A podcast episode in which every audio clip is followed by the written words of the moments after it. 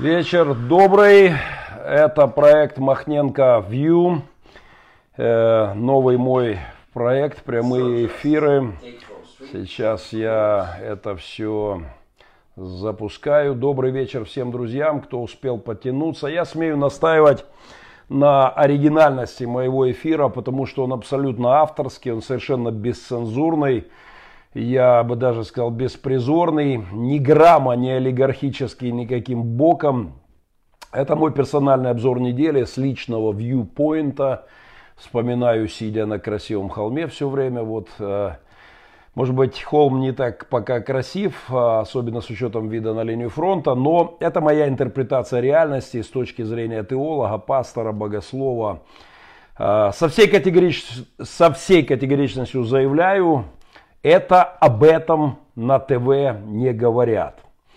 Э, это об этом на ТВ не скажут или не говорят. Пожалуй, этот слоган я возьму своим девизом программы. Несколько важнейших тем. Э, обычно я выхожу по понедельникам, вторникам.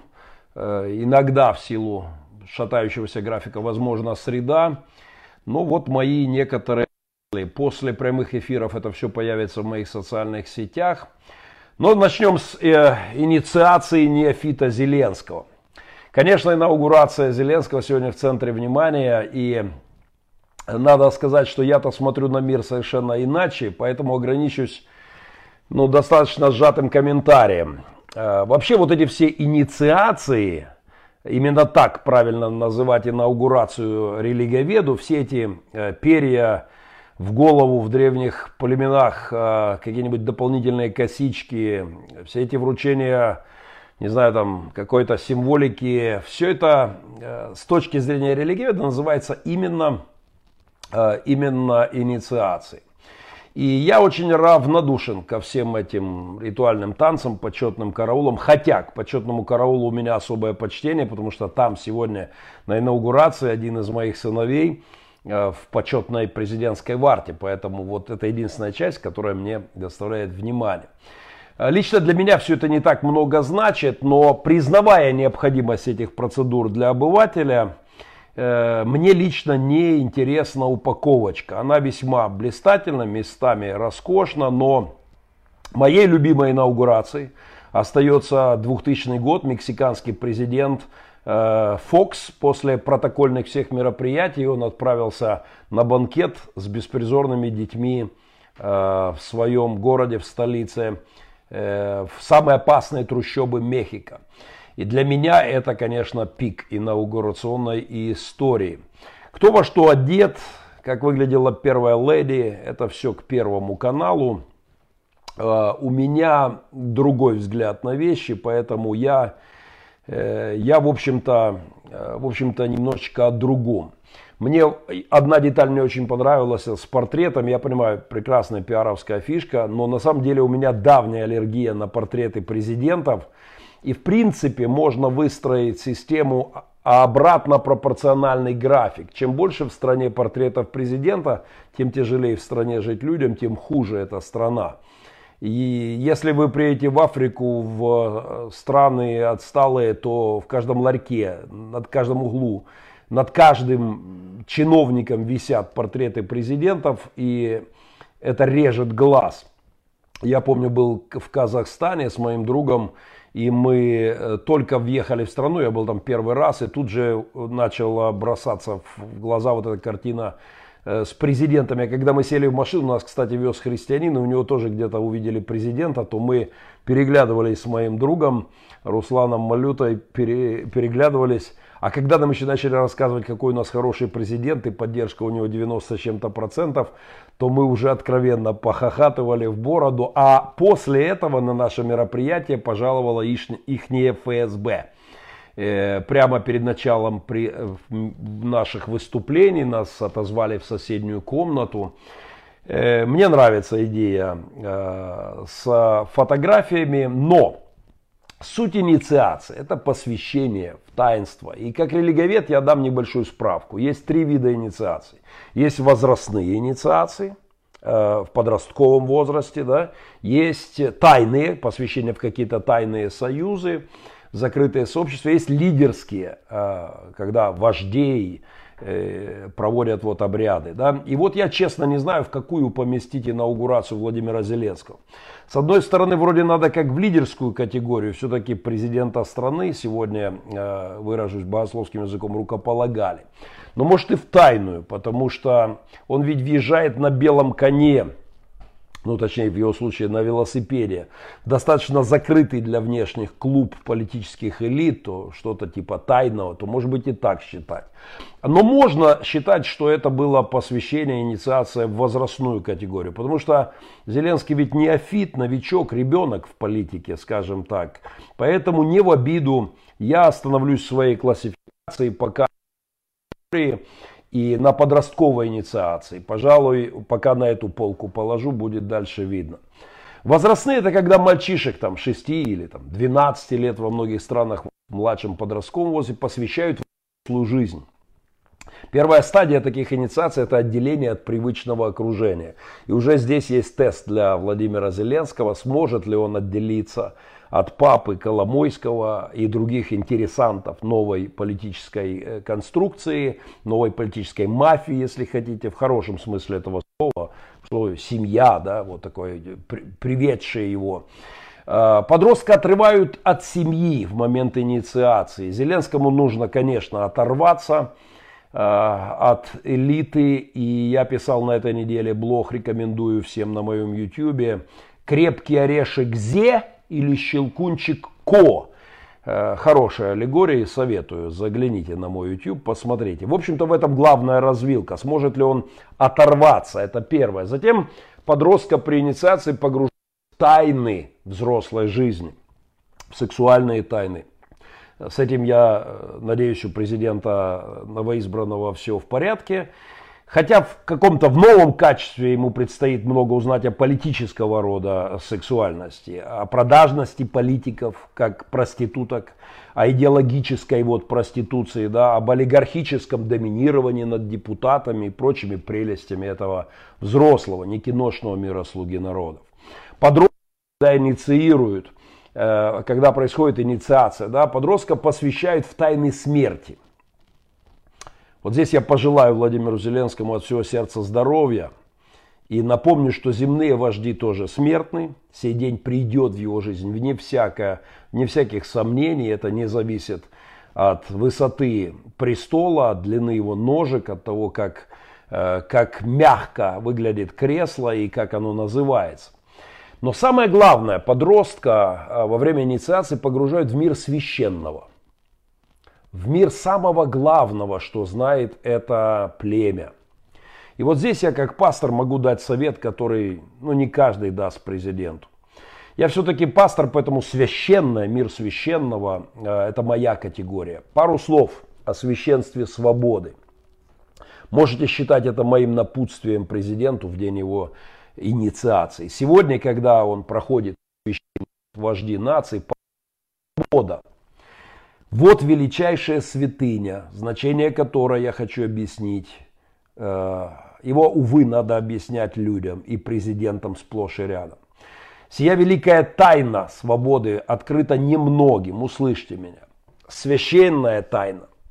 Ради свободы устроен весь мир. Ради свободы все слезы на этой земле. Ради свободы вся боль, все трагедии, все войны, смерть, каждая пролитая слеза, страдание, весь этот мир ради свободы. Лейбниц когда-то написал сложную книгу, э, хороший богослов, написал сложную, непростую книгу для чтения, в которой в принципе доказывалась одна мысль, что все страдания этого мира ради одного слова на финале истории имеет свободное существо, свободно выбравшее поклонение Творцу и Создателю. И вот я о чем. Искушение в пустыне от Путина ожидает э, господина Зеленского сегодняшнего дня. В принципе, оно уже началось. Прямо перед эфиром я заглянул, уже пошли первые предложения. Ровно то, что я вот себе делал заметочки. Этот кремлевский змей подойдет уже завтра, и как ко Христу после его посвящения, крещения в Иордане, он уходит в пустыню для искушений. И те, кто помнит этот библейский сюжет, знают, что это было испытание. Так вот, господин Путин, я написал это три часа назад, в новостях это появилось 20-30 минут назад, зацените уровень пророческой журналистики. Так вот, а, Путин предложит, написал я, теперь уже меняем, предложил через Лаврова только что обмен пленниками. Путин будет предлагать прекращение стрельбы на Востоке и, безусловно, способен остановить эту стрельбу вот так. Он, конечно же, будет предлагать уменьшение цены на газ. Взамен Путин попросит немногое. Нет, не флаг России над Верховной Радой, Э, не официальное признание Крыма российским, не вступление в партию «Единая Россия» э, всем блоком «Слуги народа» будущим. Э, нет, не так прямо, как Христу. Если падший поклонишься мне, дам тебе власть и превращу камни в хлеба. Не будет падший поклонишься. Не надо на колени. Просто немного склонить выю. Вот чуть-чуть склонить выю. Немножечко отдать свободу не на глазах добровольцев, э, волонтеров и батальонов, народных батальонов и солдат-защитников нашей страны, хоронивших побратимов, а как-нибудь втихаря, за кулисами, слегка, чуть-чуть склонить голову. И жизнь станет почти раем. Как говорил покойный, похороненный, наконец-таки, Доренко, Бог ему судья, он говорил так, и уже завтра если вы признаете Крым и остановите движение в Европу, и признаете Крым российским, уже завтра мухи, дорогие украинцы, перелетят на ваши шашлыки с трупов, с трупов, на которых сидят сегодня. Взамен попросят свободу, совсем чуть-чуть, такую малозначительную ценность для большинства народа, такую абсолютно дешевую для подавляющего большинства людей штуковину, как свобода. Она народу, большей его части – Даром не нужна эта свобода. Это же не колбаса, не цены на бензин, не цены на хлеб. Поэтому, поскольку свобода удел элиты духа, мое любимое высказывание, то большинству на нее чихать. Немножко склонить голову и все. Э, у меня была история с индюками. Когда-то я пробовал завести подсобное хозяйство. У меня было там с десяток индюков, несколько десятков кур. И один индюк, его подселили в эту семью, и он гордо держал голову. Его начали лупасить со всех сторон. Его били кому не лень, но он продолжал держать гордо голову, и они били, били били его. Я, мне сказали, ни в коем случае не вмешивайся, потому что они, да, не надо вытаскивать индюка, и да разве что в борщ. И мне сказали, не вмешивайся, они сами должны разобраться. И вот как они разобрались. В конце концов, индюк на моих глазах склонил просто немножечко он не утратил внешние осанки, но чуть-чуть, это было видно. Склонился, от него мгновенно отстали. В день инаугурации мой совет Зеленскому, не променять свободу на хлеб, на экономический рост, на мирное небо. При всей ценности перечисленного это будет неравный обмен. Freedom is never free, говорят в Америке. Говорили 200 лет назад, когда сражались за свою свободу. И согласитесь, им удалось построить не худшую страну в мире. А, люди платили и платят цену за свою свободу, за право не быть имперской колонией. Пять лет наша страна, шестой год платит цену, огромную, страшную цену. Но вот моя рекомендация. Если 90% народа будут готовы продать за чечевичную похлебку свободу, на любом референдуме, то этого все равно не стоит делать. Если слуга народа пойдет у этой массы рабов на поводу, он так и не станет моим президентом, а останется президентом моей страны, пока я так для себя формулирую. И президентом большинства, возможно, для которого свобода во все времена, во все века была пустым звуком и не более того. Это были мои праздничные поздравления господину Зеленскому. А теперь я хотел бы сказать о главном, с моей точки зрения, событии этой недели, об отставке окровавленного пастора Турчинова. Я непременно вернусь э, э, к вашим вопросам, к вашим заметкам. Э, в завершающей части программы мы перейдем в онлайн-общение, но позвольте мне выговориться, иначе взорвусь. Отставка окровавленного пастора Турчинова. Александр Турчинов, баптист – пастор подал в отставку со своей позиции главы Рады национальной безопасности и обороны. Евангельский христианин, бывший глава службы безопасности Украины, исполняющий обязанности президента, э, Верховной Рады руководитель, э, стало быть на короткое время главнокомандующий нашей страны. Я подал в отставку. Моя реакция на назначение его руководителем службы безопасности Украины в 2004 я расплакался. Я смотрел тогда прямой эфир, когда Ющенко в Верховной Раде заявил, что руководителем после долгих назначений сказал, что руководителем службы безопасности Украины я назначаю Александра Турчинова. А, в это время за долю секунды из моих глаз прыснули слезы. Я смотрел онлайн. И тут же я начал получать звонки от моих друзей, от тех, кто понимает, что это значит. А понимают, как всегда, не все. И об этом точно не рассказывают. Это, про это не расскажут по телевидению. Э, я, я расплакался, потому что я представил, как в кабинет главного КГБшника Украины входит верующий человек, баптист, проповедник, рукоположенный служитель. Входит не в качестве арестанта, не, не для пыток, не для доносов. Входит в качестве хозяина, главного кабинета КГБ Украины.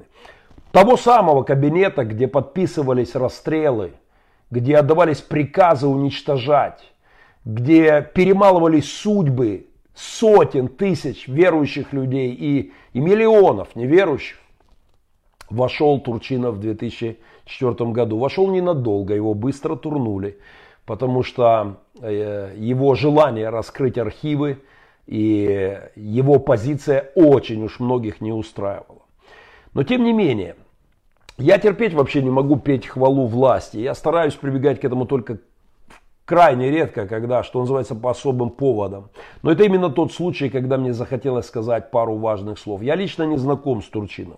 Для тех, кто уверен, что мы с ним вместе снимаем скальпы с русских между воскресными богослужениями, потому что меня тоже именуют кровавым пастором, э, и те, кто думает, что мы с ним в друзьях, меня часто э, спрашивали, так ли это. Я никогда с ним не пожимал его руку. Я, пересекались мы лишь однажды на одном из мероприятий, виделись издалека. Но из-за того, что к нему стояла очередь людей, желающих пожать руки и сфотографироваться, и, извините за нескромность, ко мне тоже стояла очередь желающих сделать селфи, я счел не очень корректным э, вот как-то нарушать эту процедуру. И Э, но у меня э, не было такой возможности пожать его. Возможно, была, я и не воспользовался, не, не счел это корректным. У меня немало друзей, кто отлично знает этого Божьего человека.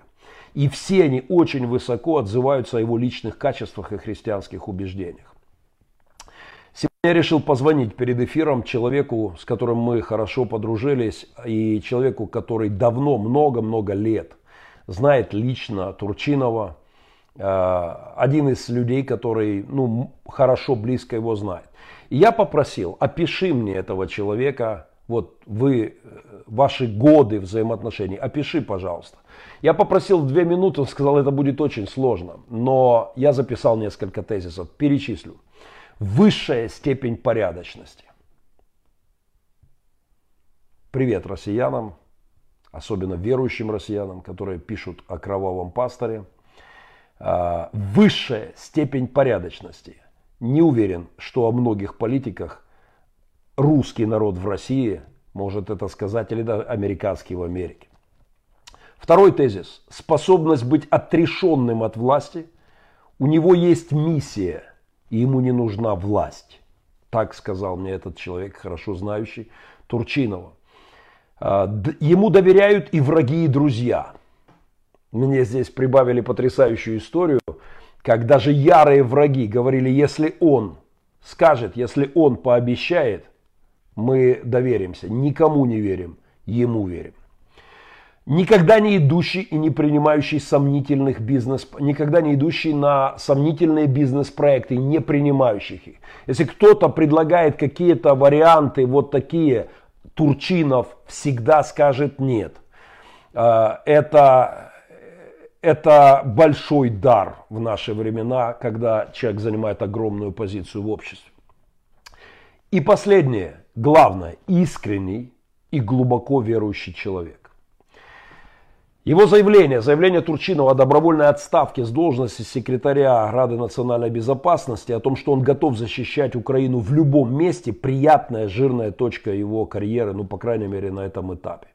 Хотя я надеюсь все-таки, что это многоточие, дающее новой власти возможность дать этому Божьему человеку с внятными принципами и позицией служить своему народу на какой-нибудь ответственной должности – я вообще убежден, что люди такого калибра это большое, большая редкость. И убежден, что ни через какую фирму, ни через какие-либо международные рекрутинговые кадровые агентства команда Зеленского не сможет найти людей такого масштаба личности. Это бесплатный совет новой команде. Э, Турчинов это безусловно веха, это если хотите эпоха. Это история, которая будет записана в учебнике Украины и отдельно в учебнике по истории церкви на постсоветском пространстве. Кстати, к фарисеям и украинским, и российским, и в рассеянии находящимся, к садукеям и книжникам, богослов, богословам в диаспоре да, по всему свету мой совет. Молитесь, чтобы учебники об истории церкви этого периода писал не я, современной, о современной церкви на данном этапе. Потому что это в ваших интересах. Если я буду писать отдельные главы или даже позорные тома, я посвящу вам. В то время, когда большинство маргинально мыслящих христиан с криками «мы вне политики» попрятались, как страусы, песок. И свои, помягче обещал выражаться, и свои плотные зады прикрывали, в том числе прикрывали, э, вот головы попрятали, зады торчат. Так вот Турчинов в это время возглавил страну в самый непростой период. В то время, когда часть пасторов, упаковав чемоданы, рванула куда подальше от ворвавшихся проблем, негодяев, убийц, э, Турчинов одел военную форму и возглавил страну. Это не претензия к пасторам, чьи территории оккупированы и кто не может там служить. Я выношу это за скобки. Но когда многие, в том числе мои друзья, не могли назвать зло злом, боясь негодования прихожан, да и вообще бы что не вы, выступил против зла. Прошла по краешку пропасти, прошла и не сорвалась в бездну хаоса, провела выборы президента в 14 встретила врага, во что мало кто достоин. Уход Турчинова в отставку не будет сопровождаться толпами людей, пришедшими под его администрацию, как это сделали люди, провожавшие Порошенко, за что им еще, как и президенту Порошенко, сегодняшнего дня бывшему спасибо. Более того, плевки в его сторону – в сторону Турчинова. Отдельно омерзительные со стороны тех, кто называет себя христианами, являясь на самом деле совками в христианской упаковке. Эти плевки будут продолжаться так же долго, как и слова благодарности. Этот мир и неразумная часть тех, кто называет себя христианами, так и будут называть его кровавым пастором. Я горжусь тем, что этот титул, путь в гораздо меньшей степени, прилеп, прилип и ко мне. Понятие кровавый в христианском языке великое. Кровавым был день распятия, кровавым был лик того, кто спас мир. Поэтому термин «кровавый» неоднозначный как минимум. Кровь, которая льется в защиту страны, святая. Кровь убийц, проливаемая в процессе оккупации, интервенции, это позорная кровь. Кровавый в случае с Турчиновым нужно поменять на окровавленный, и все сразу станет на свои места. Добрый самарянин, перевязывавший раны первое, что он делал, он перевязывал рану. Он, безусловно, наверняка запачкался в крови, кровью этого бедолаги, которому он помогал. И он, его можно было назвать окровавленным. В окровавленной стране пастора с чистыми фарисейскими ручонками, произносящие напыщенные религиозное пустословие, омерзительно омерзительное. Не запятнавшие себя в это время, не запятнавшие от грязной политики. Священники это персонажи из моей главной песни жизни. Ну, как минимум, главной песни детства. У Высоцкого в балладе о борьбе, если мясо с ножа ты не ел ни куска, если руки сложа наблюдал свысока, в борьбу не вступил с подлецом, с палачом, значит в жизни ты был ни при чем, ни при чем. Вообще ни при чем это отличное короткое описание мощного тренда в наши дни. Ни при чем можно назвать книгу ни при чем, описывающую трагедию значительной части э, современной российской мигрантской, русскоговорящей, к сожалению, и украинской части церкви. Хотя, в принципе, все это написано за 20 веков до сегодня. Помните, в Откровении Иоанна сказано, что будут не холодны, не горячи, будут теплыми. Если это просто перевести на наш язык, то состояние последней церкви можно описать как бесполезное, ни при чем. Горячая вода была полезна, от нее была масса плюсов. Э, холодная, очень важна, но а, теплое ни при чем, бесполезно, бесполезное христианство. Ни рыба, ни мясо, как говорила моя бабушка, описывая поведение некоторых инфантильных, равнодушных непричемов. Надо запатентовать этот термин. Непричемов. Я рад, что далеко не все христиане в лихую годину оказались в моей стране такими теплыми. Если... Но если меня, который просто вышел рыть окопы с сынами, и заняв какую-то позицию внятную, возвышая голос за правду, назвали кровавым пастором, фашистом, бандеровцем, то тем более Александра Турчинова, возглавившего Украину в момент, когда обезумевшие соседи с криками «Мы братья!» кинулись убивать, пытать, грабить, насиловать, перерезать глотки, то мой респект окровавленному пастору Турчинову и позор тем, кто в тылу в обнимку со своими женами и детьми кидал и продолжает кидать в него, бросать в него свои критические, псевдодуховные, отравленные стрелы. Я жму руку Александру Турчинову. Цитата из его заявления об отставке.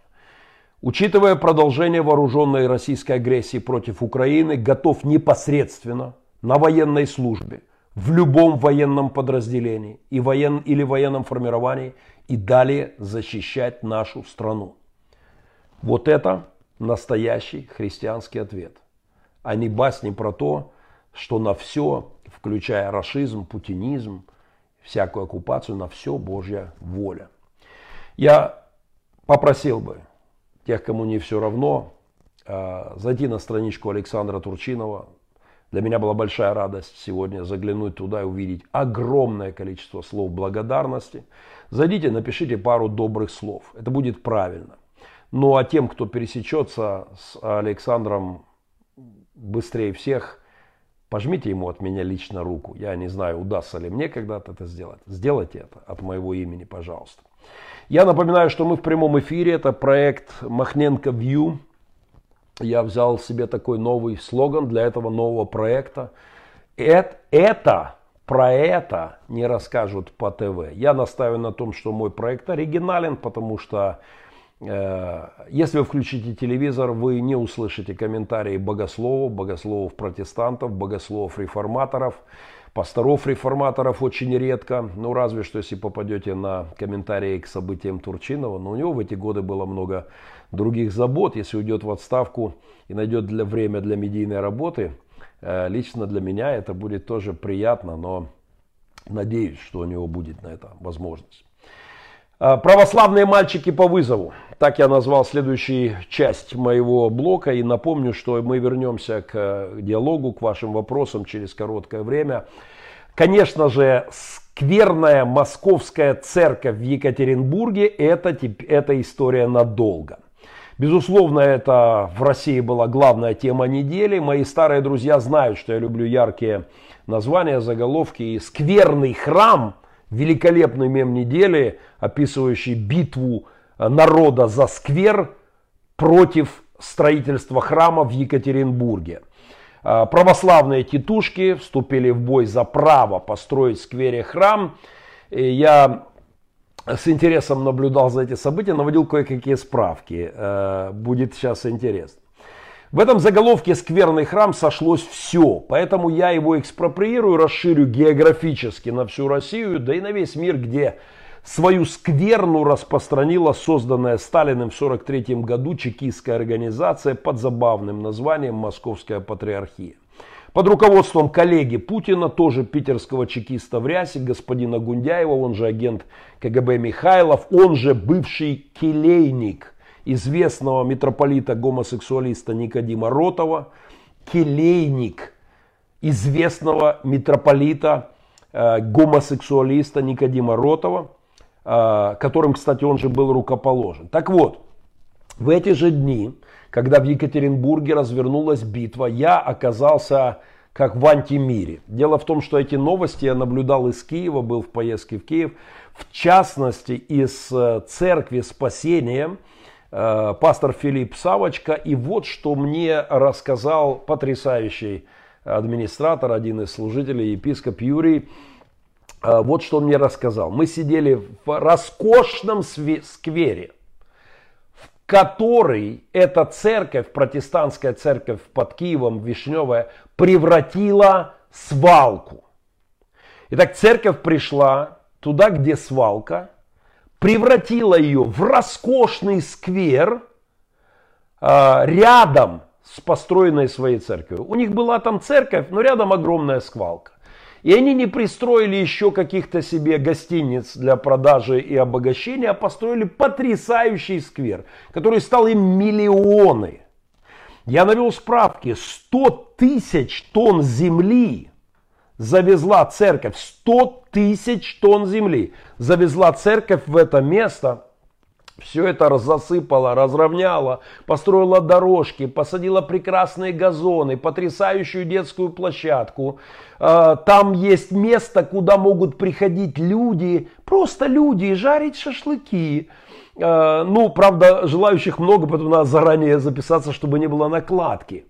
Там есть потрясающие, а, вот там заборчик есть, но этот заборчик, за который родители благодарят, кто приходит с маленькими детками, что дети гуляют по этому скверу и не могут через этот заборчик выскочить на трассу, да, то есть все абсолютно открыто. Там работает прекрасное кафе, я тестировал кофе, чудесная дешевая столовая с прекрасной едой, правда, качество еды я сам лично подтвердить не могу, я в этот день не, не кушал, питание я пил хороший кофе, но мои друзья засвидетельствовали, пища прекрасная и недорогая. Там же великолепные туалеты, в которые может каждый прийти. Бесплатные, не поверите, на территории церкви.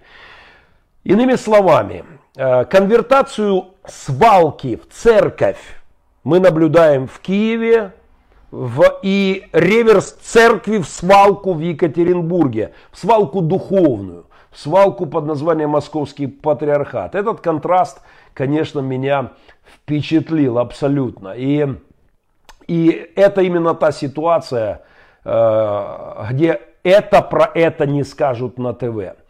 Э, но вот что. Церковь, что такое церковь?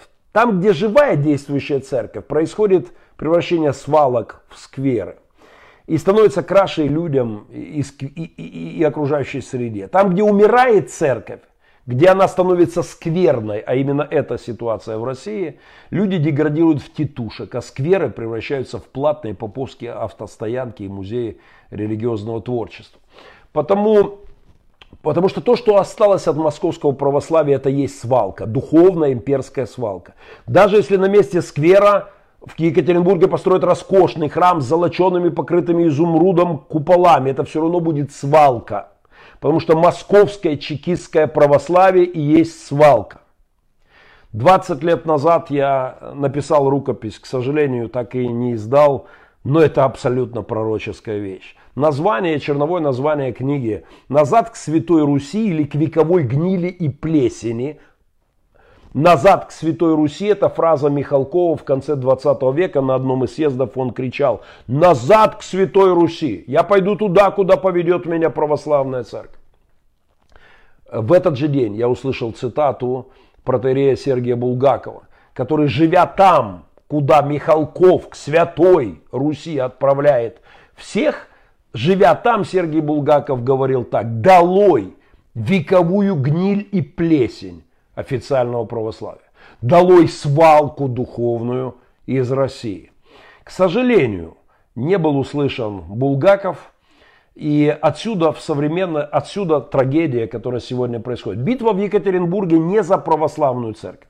Православной церкви там уже давно нет. Там есть ее подделка. Папье-маше. Вот поп Е-маше, можно так. Капслоком. Поп Е-маше. Это вековая гниль и плесень. Это скверно. Церковь есть в Екатеринбурге, но православной московской церкви нет. Есть альтернативные православные церкви, но московской нет. Титушки, появившиеся на защите скверного православия, это не случайность. Это и есть церковь титушек, пятикантробы с э, крупными лбами, накачанными мышцами. Это и есть их паства, по крайней мере существенная и позорная ее часть. Не случайно в одном из храмов Подмосковья, по-моему, в Переделкино, еще в 90-х висел такой купол с совершенно знаковой надписью «От солнцевской братвы». Для тех, кто э, недавний, для нового поколения, объясняю, от бандитов, от убийц, от негодяев и насильников, колокол на храме с подписью от солнцевской братвы, бандитской группировки. За многие годы до нынешнего фиаско православия в Екатеринбурге была другая история – очень внятно характеризующая то, что осталось от церкви. И была в Екатеринбурге. О ней мало кто знает, и в эти дни никто из СМИ официальных не вспомнил. Но вы в проекте Махненко Вью со слоганом, новым слоганом «Это про это не расскажут на ТВ». Поэтому вот вам история. Православные тетушки несколько лет стояли каждое воскресенье рядами у входа в протестантскую церковь моего знакомого пастора. Они выстраивались коридорчиком по воскресеньям с какими-то плакатами, оскорбляющими христиан в Екатеринбурге перед входом в протестантскую церковь. Они шипели в адрес э, христиан, оскорбления свои скрипоносные. Я вообще восхищаюсь прихожанами этой мужественной общины, которые, несмотря на этот позор, коридор позора, с улыбками, держа в руках детей – приводя своих друзей в эту церковь первый раз. Восемь лет.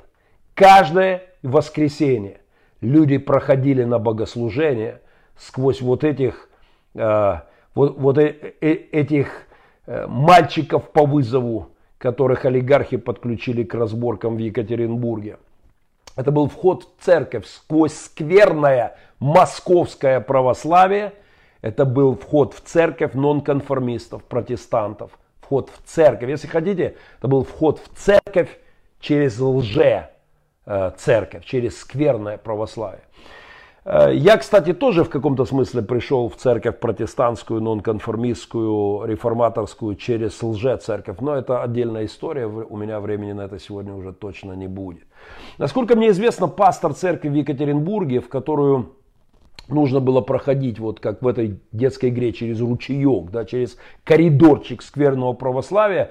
Этот пастор учил своих прихожан улыбаться в ответ, благословлять этих религиозно отупевших бабушек и тетушек.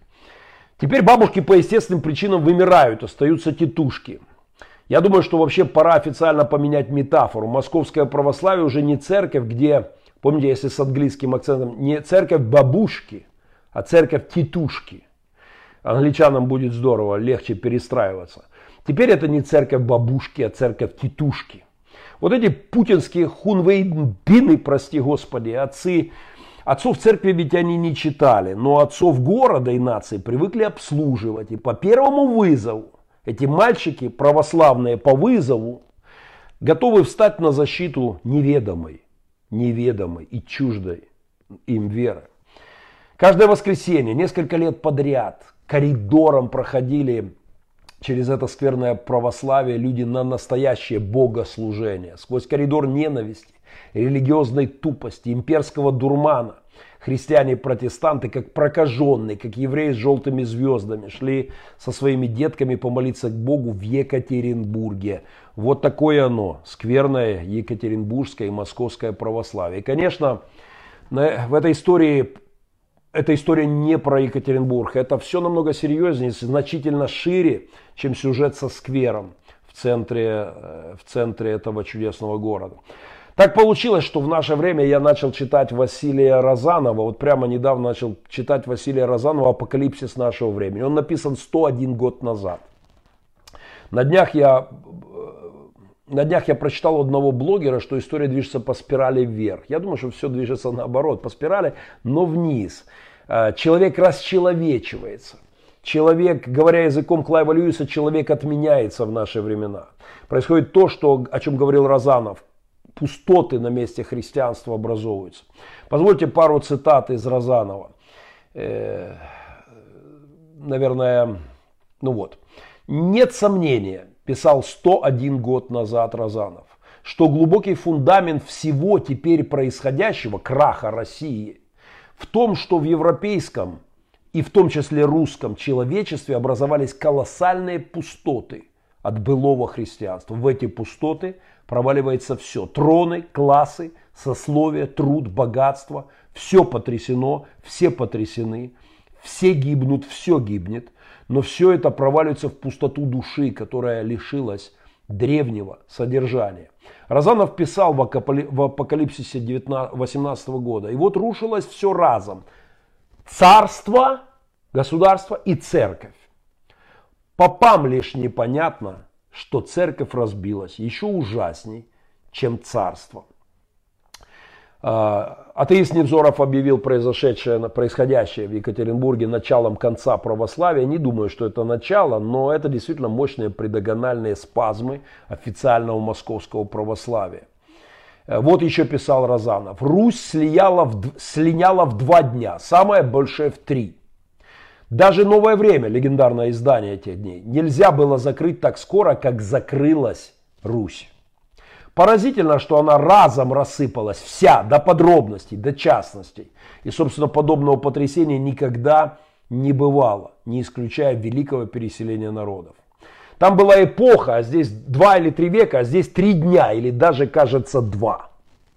Не осталось царства, не осталось церкви, не осталось войска, не осталось рабочего класса. Что же осталось? Странным образом буквально ничего. Остался подлый народ. Розанов умер через год, в 19 1919 и в том, насколько он прав, не смог убедиться воочию, до какой степени подлый народ остался и в какой ад он повел самого себя, он даже не мог вообразить. Церковь исчезла вместе с Россией. Сперва церковь, а сперва исчезла церковь. Почему я сегодня нервничаю и гневно обличаю протестантов в России, подпевающих кремлевскому режиму, заигрывающих с московскими попами? Потому что они никак не понимают, что когда народ в России будет сносить эту свалку, официальное православие и империю, им лучше оказаться с народом, чем с тетушками, охраняющим эту свалку. Будущей постпутинской России имперское скверное православие ждет полный крах. И если сегодня священники, протестанты будут защитниками этой духовной мусорки, токсичной, отравившей своими ядами не только Россию, но полмира, э, то в России будущего они так и останутся маргиналами.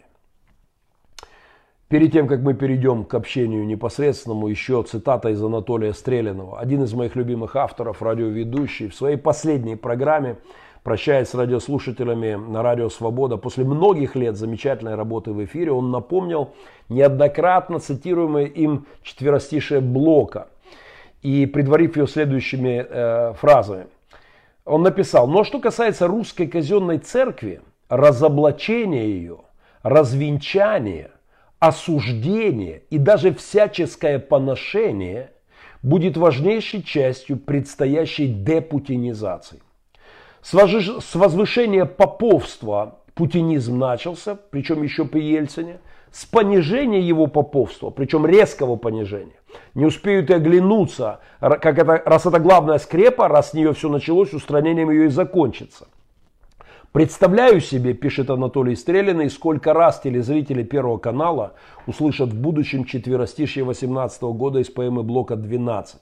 О том, как несладко ему попу вдруг стало в вихрях э, пролетарской революции. Помнишь, как бывало пузом лес вперед, и крестом сияла пузо на народ.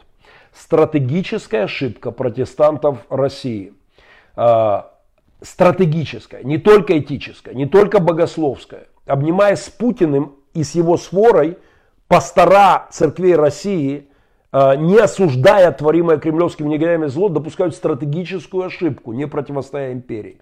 Со словами «мы помалкиваем, чтобы спасти церковь», они губят ее. Будущий шанс на пробуждение и реформацию вашей страны вы меняете на чечевичную похлебку от нынешних кремлевских э, новоришей, да, сливаясь с империей, не противостоя ей. э, священники ставят свой дом на песке, точнее на свалке, на вот этой скверной свалке.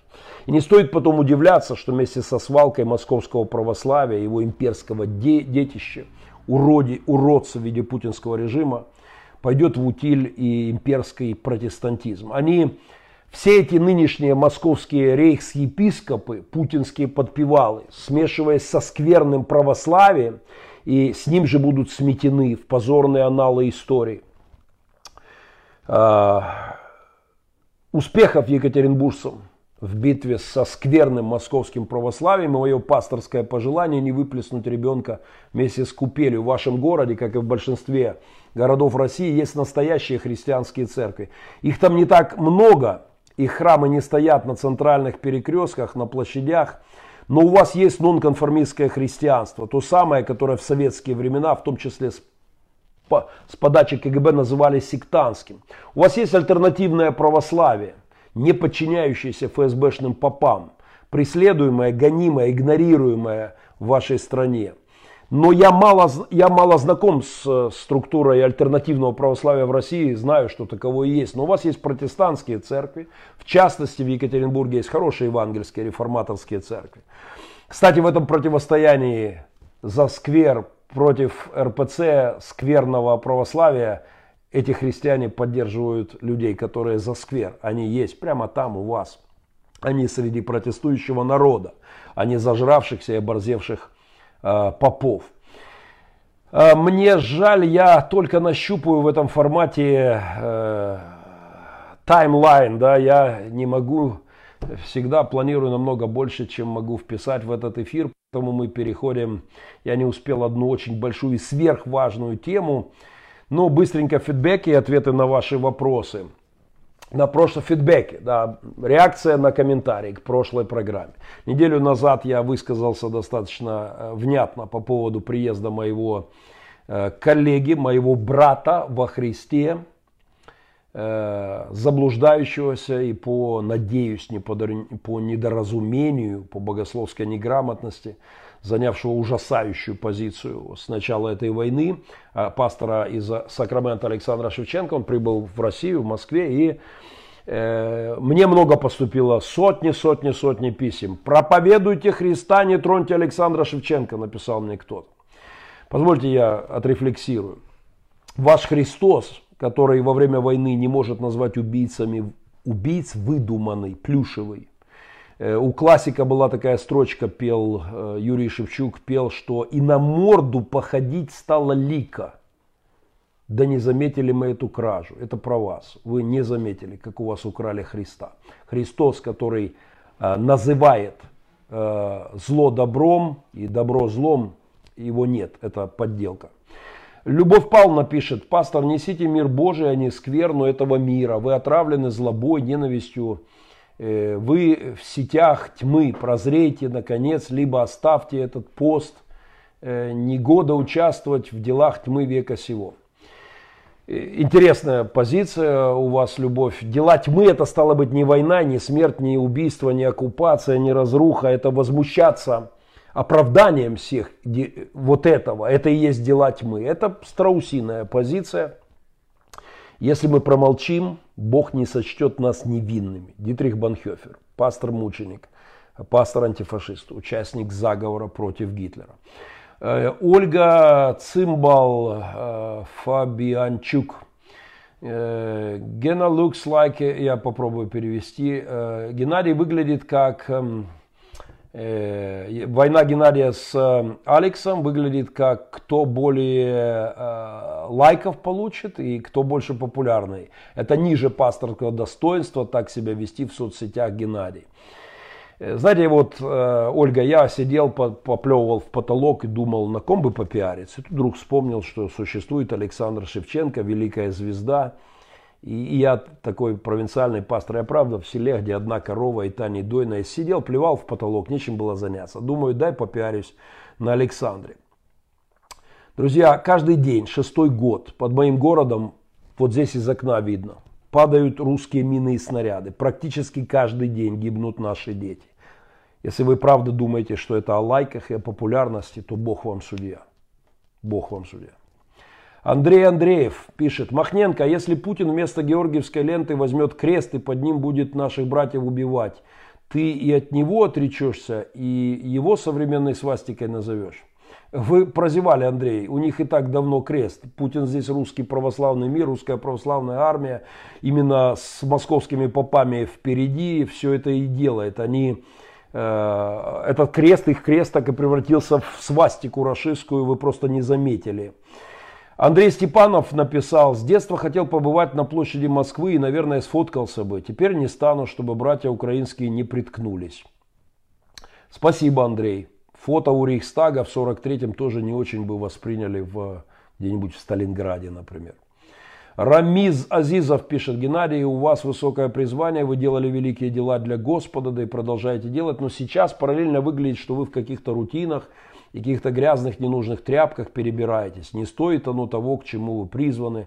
Уж очень увлеклись ненужной политикой, полемикой. Умоляю, продолжайте творить его дела, у вас это хорошо получается.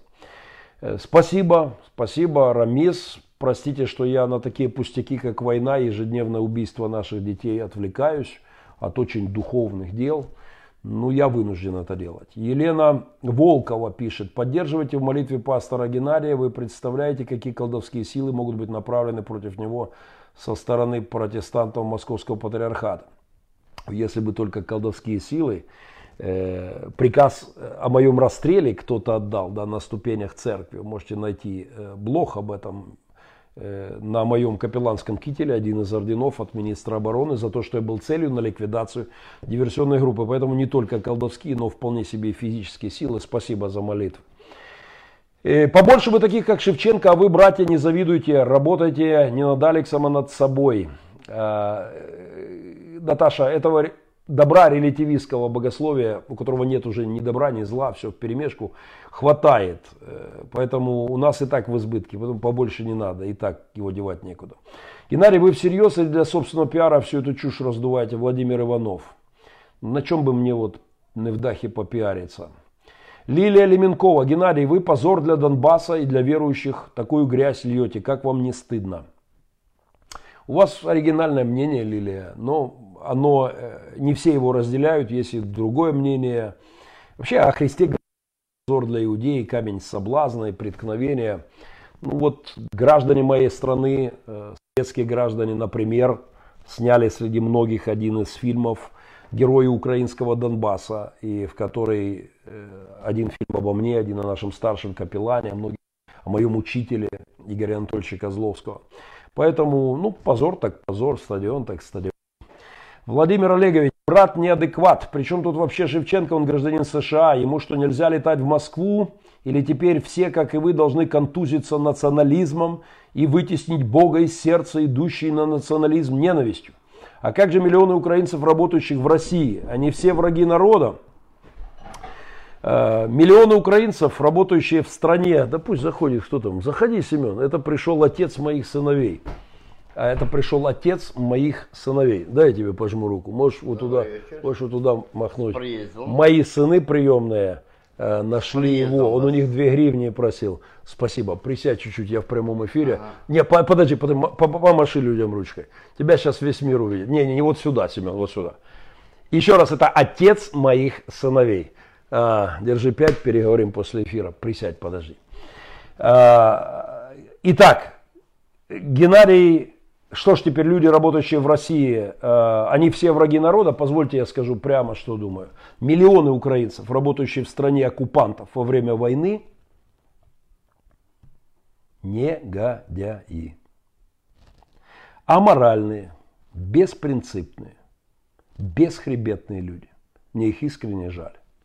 Я не понимаю, как такое возможно но это разговор о свободе, о которой, с которой, в общем-то, мы начали эту передачу. У меня есть еще несколько, несколько минут. Э, я пропущу комплименты, с вашего позволения. И русские православные священники светят, светят ядерные ракеты и автоматы. Что вообще с этим миром творится? Э, да, скверное православие. Спасибо. Я пропущу с вашего позволения спасибо, но спасибо за спасибо, но просто я все не успею. Геннадий, ты голос. У меня есть любимая песня Юрия Шевчука «Глотка». Тяжелая песня, не все вытянут. И текст там надо вникать, там, там очень все тонко. Э, но там есть такой припев «Глотку, я буду драть глотку про прекрасные дали, где мы не бывали». Э, э, спасибо за добрые слова всем. Пастор, привет, радий бачити ти, як завжди, не в бровь, а в глаз. Вся правда – это тема для верующего человека. И, так, так, так, так, так, так, так. Эта тема совсем не для верующего человека. Это кто-то меня наставляет, что верующие должны... Ну, конечно, для верующих это не о политике, это не о культуре, это не об образовании, это не о журналистике, это не о науке, это не о правозащитной деятельности, это вообще не о мире сил. Верующие должны говорить только о метафизике. Я люблю говорить о метафизике. Это моя любимая тема религиозную философию обожаю, богословие обожаю. Но если вы выносите Бога за скобки, все разрушается, все разрушается абсолютно. Э, рекомендую тому, кто это написал, э, мою проповедь. Подпишитесь на мой YouTube канал. Кстати, этот эфир завтра утречком появится на YouTube канале. Подпишитесь. Коля просит, чтобы на его YouTube тоже подписать. А, он просит, чтобы я заканчивал. Подпишитесь на мой YouTube и найдите проповедь «Бог за скобками». Это полезно. Uh, big greetings for Pastor Doug.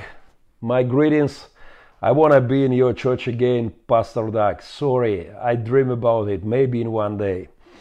Uh, uh, и это говорит тот человек, у которого есть крест на пузе. У меня есть крест на пузе. Проблема же не в кресте и даже не в пузе. Uh, пузо тоже есть. Слава Богу, чуть-чуть боремся с этим, да, но Э, принимаю поздравления, иду вниз очень решительно с массой тела, но пузо все-таки есть, и крест есть. Проблема не в пузе и не в кресте, а в скверном московском православии. А, а, мне, я обязательно прочитаю все ваши комменты и постараюсь э, ответить немножечко. Татьяна Дротенко, огромный привет. Э,